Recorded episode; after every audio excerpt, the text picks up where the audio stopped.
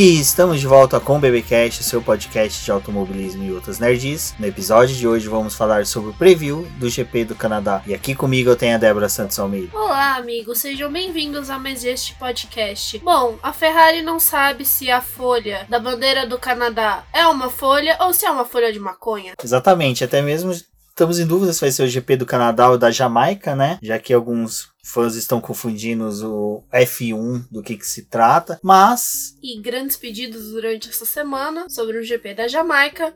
Mas vamos dar prosseguimento ao nosso preview. Exato, agora, Débora, vamos é, agradecer né, nossos apoiadores, aqueles que contribuem ao BBcast, ao Boletim do Paddock. No caso aqui nós falamos né, dos apoiadores que contribuem com uma quantia em que em retribuição eles têm os nomes mencionados no BBcast e também o nome consta no post da publicação que são eles: Ricardo Bannerman, Maia Barbosa, Eliezer Teixeira, Luiz Félix, Arthur Felipe, Thiago Bullet, Rafael Celone, Will Mesquita, Anthony Santos, Rogério Froner, Helena Lisboa, Cássio Machado, Carlos Del Valle, Bruno Vale, Eric Nemes e Bruno Shinozaki. Fica aqui o nosso obrigado aos nossos apoiadores e para vocês que estão escutando esse programa, não deixe de conferir a nossa campanha de financiamento coletivo e contínuo para que vocês ajudem na manutenção do site, no auxílio do podcast e também para que a gente possa trazer novos projetos para este programa.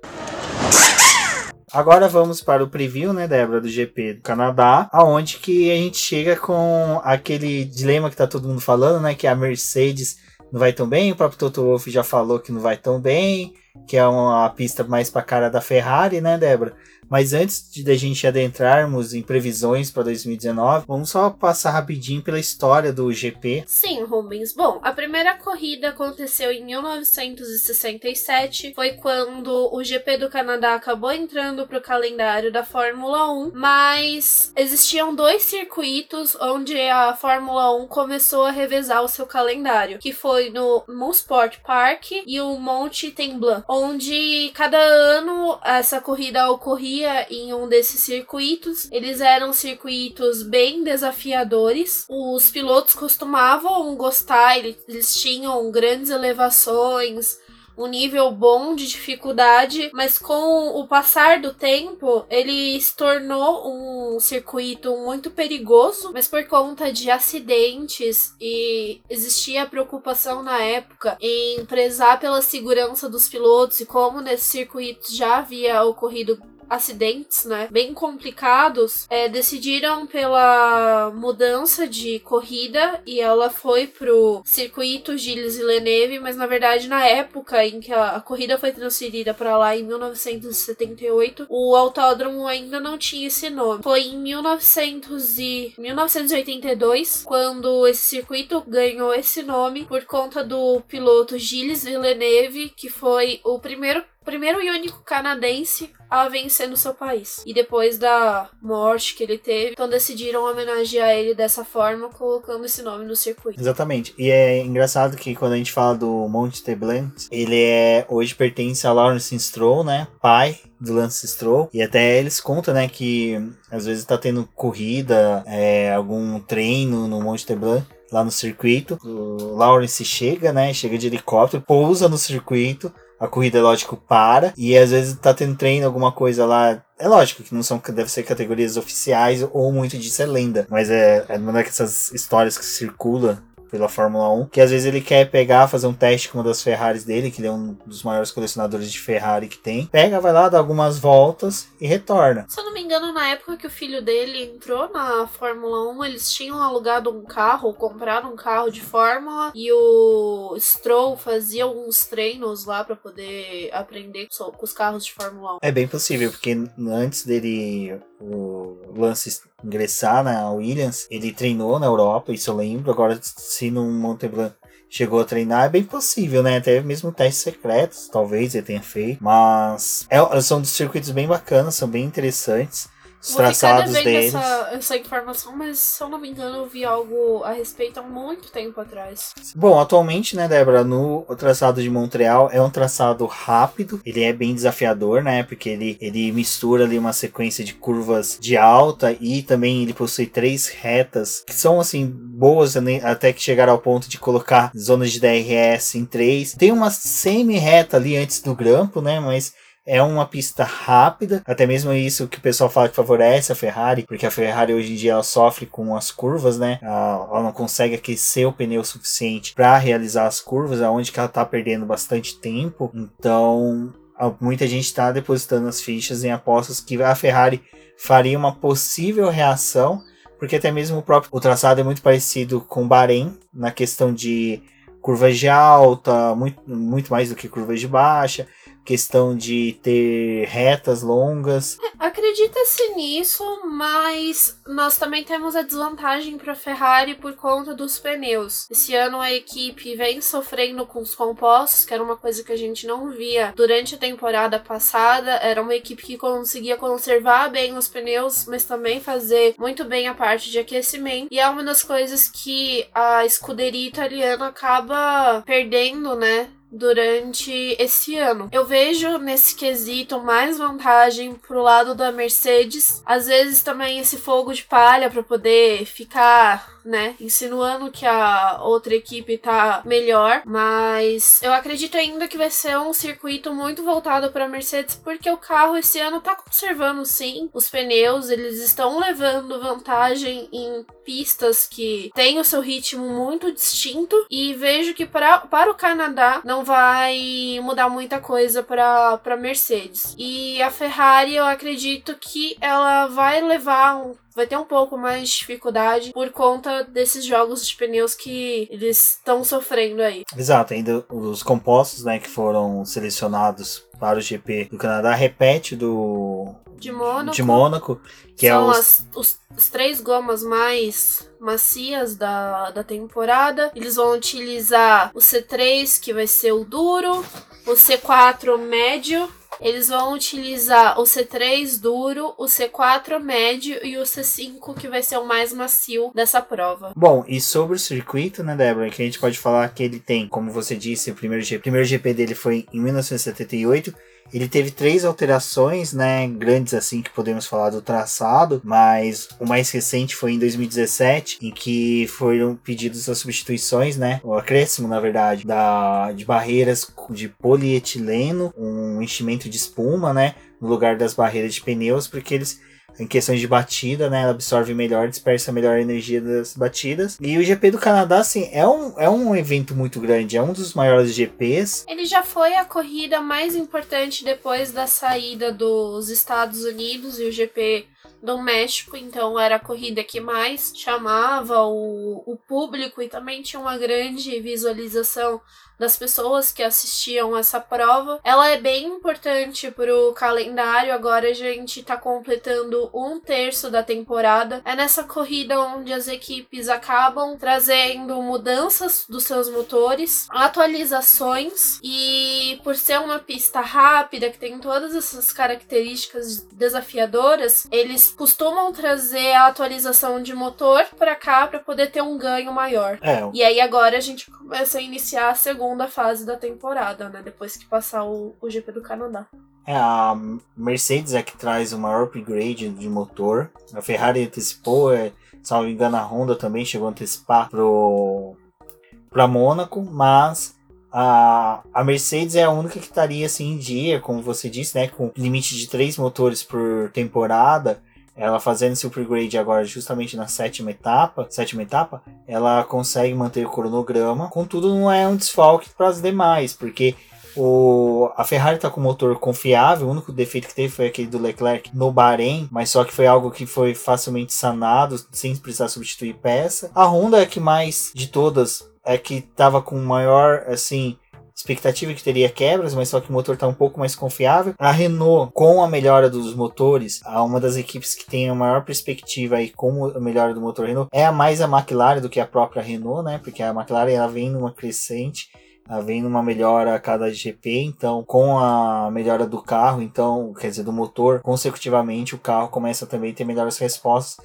no desenvolvimento dele. Só para trazer aqui um dado para o nosso ouvinte, a Honda fez a troca do motor em Baku, a Ferrari e a Renault realizaram elas no GP da Espanha. Exato, então, quer dizer, Mercedes ainda continua no cronograma, mas só que para, eu acho que da Ferrari e da Renault, Renault ainda tudo bem, que a Renault ainda estava tendo problemas mesmo no desenvolvimento do carro, do motor, mas a Ferrari, eu acho que a antecipação dela não é questão de querer dar uma resposta rápida para o carro responder dentro do, do campeonato, mas eu acho que foi do tipo, ah, o motor já tá pronto, já pode levar. E às vezes quando acontece essas trocas, motores que já foram utilizados em grande demanda, eles são levados para algum circuito de baixa, né, que não exige tanto do motor, mas é mais a questão aerodinâmica e às vezes acabam realizando essa troca para poder poupar o motor que tá mais novo e tem mais atualização. Exato. Bom, eu acho que um dado que é interessante, né, que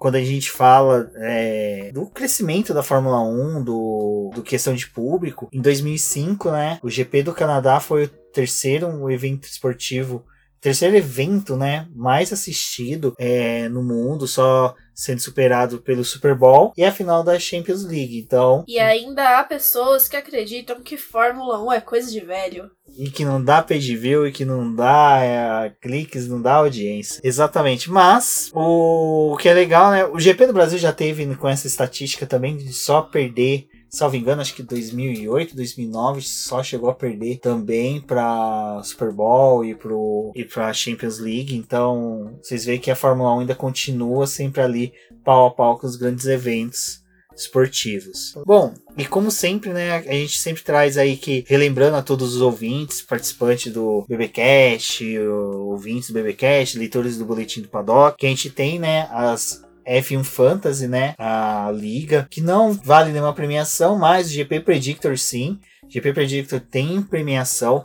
No post do episódio tem lá os prêmios. E para vocês já poderem ir anotando, já preparando aí as apostas de vocês, eu vou falar os números do GP do Canadá, mas eu vou falar dos GP do GP do Canadá exclusivamente Montreal, excluindo os outros dois primeiros autódromos, porque eles não vão interferir em questões de estatísticas aí para a aposta de vocês. Em vitórias, nós temos Michael Schumacher com 7, Lewis Hamilton com 6 e Nelson Piquet com 3. A Ferrari é a maior construtora com 11 vitórias, a McLaren com 9 e a Williams com 7. Engraçado que a gente vê a figuração de três equipes da década de 90 ainda, né? Os anos 2000 Parece que não teve tantas alterações. A Ferrari segue como a maior fornecedora de motores, né, com motores com maior vitórias, com 11 vitórias, a Mercedes com 9 e a Renault com 6. Bom, nos números de pole, nós ainda continuamos com o alemão Michael Schumacher com 6 poles, seguido do Hamilton também com 6, Vettel com 4 e Piquet com 3. A Williams é a que tem o maior número de poles no circuito, com 8, mas a McLaren tá ali empatadinha com ela, também com 8,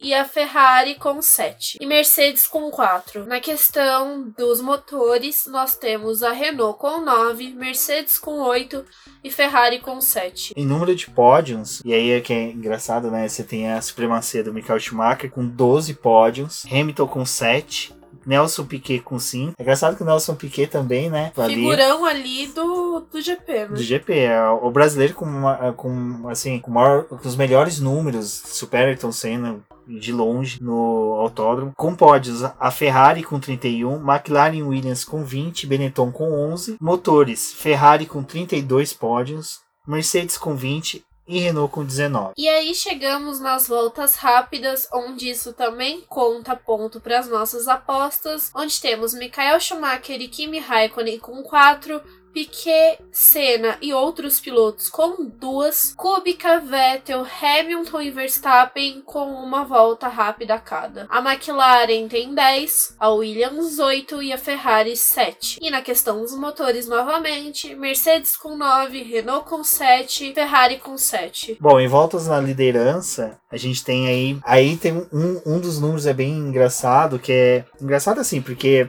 na hora que você olha, analisa os números, tem Michael Schumacher com 430 433 voltas na liderança, Hamilton com 352 e Sebastian Vettel, que só tem duas vitórias, com 248 voltas na liderança. Fica aí, talvez ele não seja a melhor aposta pra vitória. É, e ele tem quatro, quatro poles, né? Ele tem quatro poles, duas vitórias. Então ele não reverteu todas as poles em vitória. E o que é engraçado, né? Porque normalmente, né, o Vettel, quando sai na pole, na época da RBR, conseguia reverter em vitória. Mas a Ferrari lidera como equipe com 659 voltas, a McLaren com 518, Williams com 440 voltas. Em motor, a gente tem ainda a supremacia da Ferrari com 660 voltas, Renault com 625 voltas e Mercedes com 533 voltas. É engraçado que se a gente tem uma volta aqui da Ferrari a mais com o motor, provavelmente deve ter sido na época da Sauber ou da RBR, alguma Sauber ali, algum carro perdido que deu um bezerro desgarrado, que deu uma volta a mais na pole, porque já que a Ferrari já não é muita de fornecer motores sem ser na história para Sauber e para própria STR. Bom, o recorde de volta da pista é de 1 minuto 13 segundos 622 centésimos do Rubens Barrichello em 2004, na época que não havia limites para motor, era, salvo engano, ainda já era motor, não, ainda era motores V12, então, tipo... Aliás, não é a primeira vez que o Rubens Barrichello aparece aqui nesses dados que a gente acaba levantando a respeito dos GPs. Não, o Rubinho, ele tem muitos recordes ainda de voltas rápidas, porque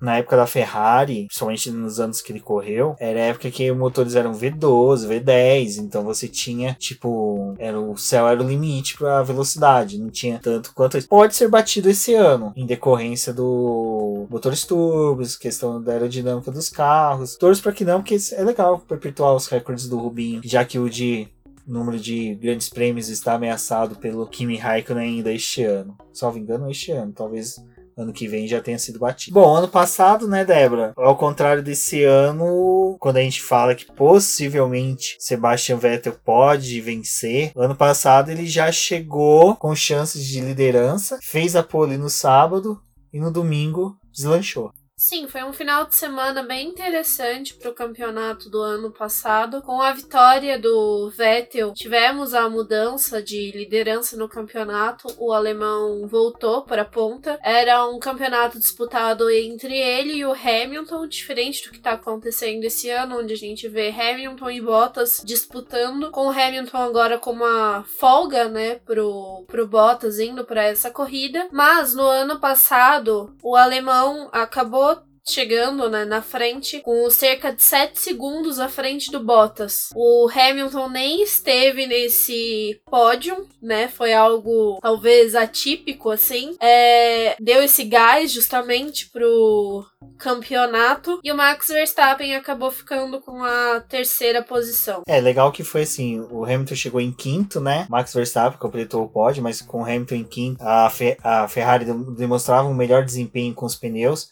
A Mercedes ainda estava sofrendo com os compostos, a Pirelli estava ainda fornecendo um pneu que não era tão favorável para os carros alemães. O que foi interessante dessa corrida, que foi a trigésima, né, grande prêmio do Fernando Alonso, né, ele completava é, o 300 GPs, mas não chegou a completar a prova, né? Ele abandonou. Ele abandonou a 43 volta e acabou subindo lá pro arquibancada, ficou com os fãs. Aquela momento mídia do Alonso. Showman do Alonso. Que tem grandes possibilidades de voltar ano que vem se o Vettel aposentar. Né? Nossa senhora. Eu ia perguntar pra você se a gente ia falar de Silicium agora no BBcast, mas eu nem. Cara, essa semana só pra colocar um adendo aqui, que semana trágica. Você tem essas notícias de Vettel aposentando, Alonso voltando, Huckenberg na RBR. Gente, eu não perco nem tempo com isso. Desculpa. Tem coisa que é tão absurdo na, na Fórmula 1 que a gente vê pessoal se desgastando em debates. Tá, bacana, joinha. Tipo, bacana, continuem assim. É tipo GP no Rio, sabe? É uma coisa que no direito a gente tem que é o seguinte: só se importa com a lei quando ela estiver aprovada, amigo. Não, enquanto que não tá assinado, carimbado, registrado e puder voar, você não, não, não leva a sério. Já diz meu psiquiatra, não sofra por antecipação.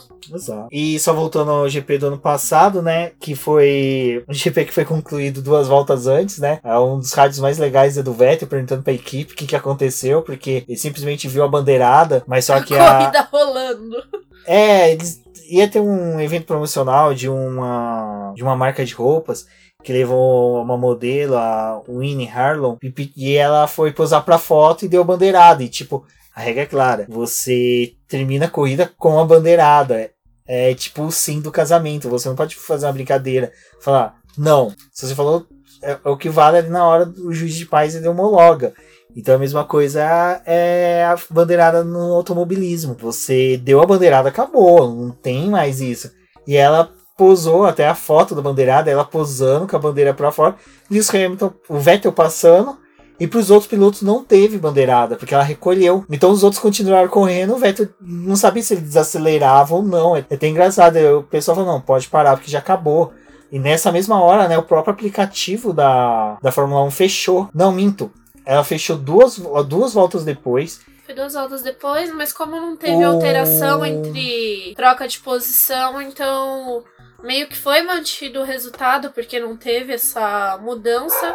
Mas a corrida terminou duas voltas antes. Até teve um debate de volta rápida, porque eu não tô recordando quem fez a volta rápida no ano passado, que acabou fazendo na volta que não valeu. Então até lembro que algumas apostas que contavam com volta rápida demoraram é, para ter a conclusão. Né, o resultado oficial, súmula, da, né, oficial da FIA trazia todos os dados direitinho, porque o que contava era a bandeirada. Esse ano foi instalado um sistema para poder marcar o término da prova. Então ele termina, né, pelo número de voltas, a não ser que tenha algum tipo de adversidade, né? Já justamente para bandeira não não marcar esse término é, antecipado. Mas vale ressaltar ainda que o GP do Canadá é uma corrida que a gente acaba tendo a entrada de safety car, geralmente acontece. Ano passado foi durante a primeira volta, em que o Lance Stroll e o Brandon Hartley acabaram batendo e o canadense acabou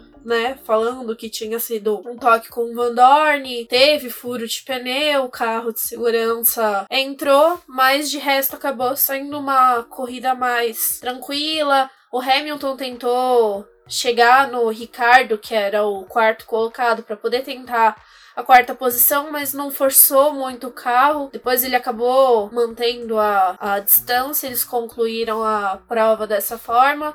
O Ricardo acabou conseguindo essa quarta posição porque ele ultrapassou o Hamilton nos boxes, então a Red Bull acabou trabalhando com essa estratégia. Eu acho que a gente pode falar para essa corrida que a Red Bull pode vir novamente forte. A gente tá vendo o crescimento da equipe ao longo da, da temporada. Por essa questão dos pneus, eu acredito que seja uma boa equipe para poder utilizar nessa gama de apostas. Ainda continuo apostando em uma vitória da, da Mercedes, mas aí eu já não posso dizer se é com o Hamilton ou com o Bottas, qual que eu levo mais fé. Eu gostaria que fosse sim com Bottas pra gente poder manter essa dinâmica no, no campeonato e mesmo que ainda seja uma disputa interna, ela continue prevalecendo nas próximas corridas, mas tem tudo para poder ser uma corrida movimentada. Três zonas de DRS acabam dando uma movimentada ali no grid, vão ser utilizadas, né, para aproximação e tentativa de ultrapassagem. GP do Canadá, ela é uma corrida que tem bastante ultrapassagem, né? É um circuito que pelo menos favorece isso. Então, nós torcemos para poder ver essas disputas diferentes do que foi em Mônaco. Curiosidade sobre o GP de, do Canadá é que ela foi palco de, da primeira vitória de três pilotos que no GP do Robert Kubica, né, em 2008, do Daniel Ricardo e do Lewis Hamilton. O do Robert Kubica é interessante porque ele teve o acidente de 2007, aquele acidente ele é cinematográfico, mas teve repercussões e é engraçado que como aquele GP do Canadá, ele trouxe toda uma é, dinâmica diferente porque seria a Fórmula 1 hoje. Foi a primeira vez que o Sebastian Vettel treinou com um carro da Fórmula 1 e tinha 17 anos, ele treinou no GP do Canadá. O Robert Kubica sofreu um acidente no GP. Interessante que no GP dos Estados Unidos de 2007, que foi seguido do GP do Canadá daquele ano, que teve o acidente do Robert Kubica, Sebastian Vettel assumiu o carro dele e ele pontuou pela primeira vez. E até então ele, ele era o piloto mais jovem a pontuar. Até a volta né, de desaceleração, eles nem focaram no Lewis Hamilton, que havia ganhado, né? Que era até mesmo a segunda vitória dele. Focaram no Sebastian Vettel porque ele comemorava tipo, cinturosamente. E ele era piloto da academia da Red Bull, mas corria pela BMW. E aí, em 2008, ele foi sacado para Toro Rosso. Então é engraçado, né? Como uma coisinha só torna, traz pessoas. Bom, eu acho que sobre o GP do Canadá é isso, né, Débora? Acho que a gente trouxe bastante informações aí para nossos ouvintes, é, muitas curiosidades, então recomendo o pessoal assistir. O GP do Canadá, Canadá ele tem os horários até mesmo um pouquinho melhores para você não precisa acordar tão cedo e madrugar para assistir. Dá para assistir os treinos livres, o quali, também a corrida tranquilamente. É só uma dica pro pessoal, antes de mais nada, em decorrência do horário dos treinos serem bem e da corrida serem em, nos horários dos jogos, a Globo vai dar preferência, isso ela pode, dar preferência aos jogos de futebol, mas a transmissão vai ser realizada tanto pelo Sport TV como em tempo real pela Globo.com. Então é só acessar o Globoesporte.com nos horários dos treinos e da corrida vai estar tá sendo disponível. Então não há desculpa para não acompanhar. Tem reprise também depois à noite na Globo, mas é, acompanhe nas redes sociais. A gente assim que começar as transmissões a gente compartilha os links para os nossos ouvintes. Então sigam a gente nas redes sociais, sempre procurando por Boletim do Paddock. Eu sou o Rubens, Rubens GP Neto. Podem chamar, fiquem à vontade. Não deixem de acessar o post dessa publicação. Lá tem os links também, tanto da nossa liga no F1 Fantasy, como do GP Predictor, bem como do nosso campanha no Após. Não deixem de compartilhar, conversar com a gente usando a hashtag F1 no BP. Um forte abraço a todos e até a próxima. Acompanhem os nossos posts a respeito dos treinos livres, classificação e corrida. Conversem com a gente utilizando a hashtag Fórmula 1 no BP. Eu sou a Def Flowers no Twitter ou Débora Almeida. Até a próxima.